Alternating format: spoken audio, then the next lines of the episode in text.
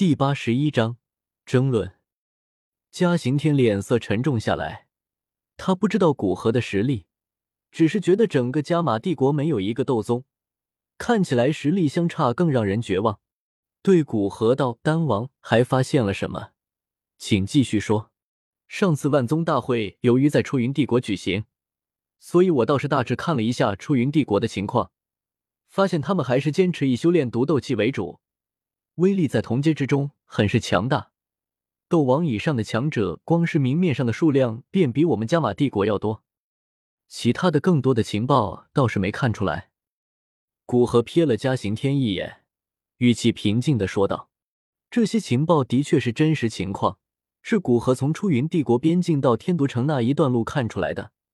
哪怕嘉行天找一个人去验证，也会发现古河所说的正确性。”当然，古河只是想呈现出出云帝国强大的姿态给嘉刑天看，也就方便他之后将蛇人引出来。不知道丹王有没有办法提前消灭出云帝国发起的战争？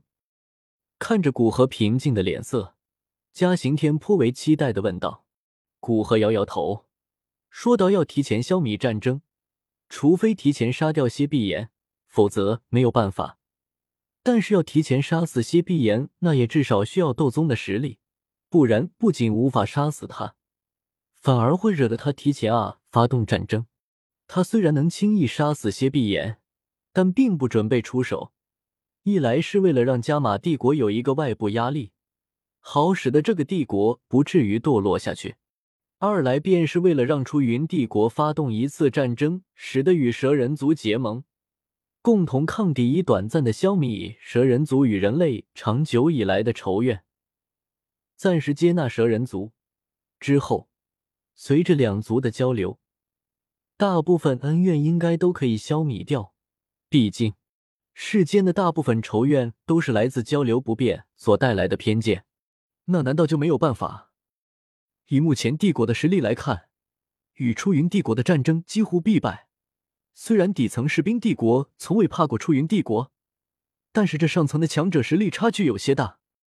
嘉刑天眉头紧皱，颇为忧虑的说道：“要知道，斗皇强者便可以轻易屠掉一支万人的精锐兵团，斗宗强者更不用说。如果说斗皇强者一人敌一国还有些夸张，那斗宗强者便是真正有一人敌一国的实力。除非那个国家同样有斗宗强者。”不然，整个国家在斗宗手下都要屈服，更不要说出云帝国那边不仅有斗宗，这个斗宗还不是孤家寡人，他有着自己的宗派、自己的亲信。若是在出云帝国发起战争前找到斗宗的战力，加玛帝国很有可能会有灭国之险。藤山欲言又止，不过看古河的意思是不准备暴露出自己的实力，也就没有开口。相信他点出这个问题，肯定会有办法。不知道家老有没有考虑结盟的事情？古河看着嘉刑天说道：“结盟？与哪个国家结？”嘉刑天露出感兴趣的神色。在这个关头，若是能找到一个共同进退的盟友，那倒的确是一件天大的好事。不是与那个国家结盟，而是塔戈尔大沙漠的蛇人族。古河也没有卖关子。直接说了出来，蛇人族，他们一族的确很强，特别是美杜莎女王，更是与老夫不相上下。但蛇人族与加玛帝国之间恩怨纠缠数百年，若要结盟，恐怕阻力极大。嘉刑天一愣，眼中有些失望。他还以为丹王有什么高见呢，没想到是与那种进化不完全的蛇人族结盟。不说他。恐怕帝国年纪稍微大些的人，对蛇人族都是厌恶的。恐怕很多人宁愿去死，也不会与蛇人族结盟吧。古河倒是不知道嘉刑天本人对蛇人族这么厌恶，劝道：“美杜莎女王已经进化成功，成为货真价实的斗宗，现在安稳的在塔科尔大沙漠，估计也是为了整合势力和考虑周围有那里比较弱，好找一处适合居住的地方。”若是他们在出云帝国出兵的时候也出手，恐怕加玛帝国真的只有亡国一途了。一股沉重的气息突然出现在大厅之中，而其源头便是嘉刑天只见其周身黄光动荡不休，显示他内心的不平静。没想到老对手们一个个的全都晋升到斗宗，只有他在斗皇巅峰蹉跎。深吸了一口气，嘉刑天脸上已经不见那种笑眯眯的和蔼神色，反而是一种从未出现过的肃穆。看着古河，正色道：“丹王是否与蛇人族有联系？我希望听真话。”这一刻，卸掉数十年的伪装，那个威名传遍周围数个帝国的男子回来了。尽管嘉刑天已经将气势收了起来，但那股严肃的气息。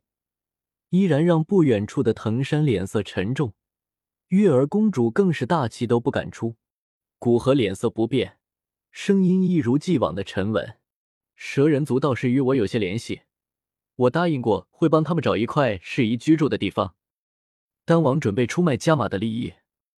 听到古河的话，嘉刑天眼神已经变得严厉起来，似乎古河没有回答正确，便准备出手。若是古河已经心向蛇人族，那只能将他暂时关押起来了，哪怕因此得罪很多人也在所不惜。毕竟这里是生他养他的加玛帝国，自己更是这个帝国的守护者，他绝不允许帝国在他手上走向破灭。我倒是没有那种想法。说到底，我是加玛帝国的人，这一点不会变。但是蛇人族的确是可以争取的战力，若是因为固执的念头。将他们逼到敌人那边去，无疑是愚蠢的。古河声音也开始低沉下来，看得出他也有一点生气了。对于这样的怀疑，古河没有放在心上，但是该做出的姿态还是一定要做出来的，不然徒惹人怀疑。发现古河眼神没有闪躲，而且以他的身份也不会去说谎。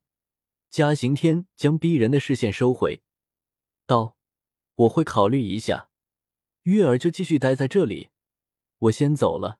说完便转身往外走去。随着他离开这个大厅，其周身的气势也开始渐渐恢复成往常的平和。估计是回去验证古河所说的正确性，在召集人讨论与蛇人族结盟的可能性。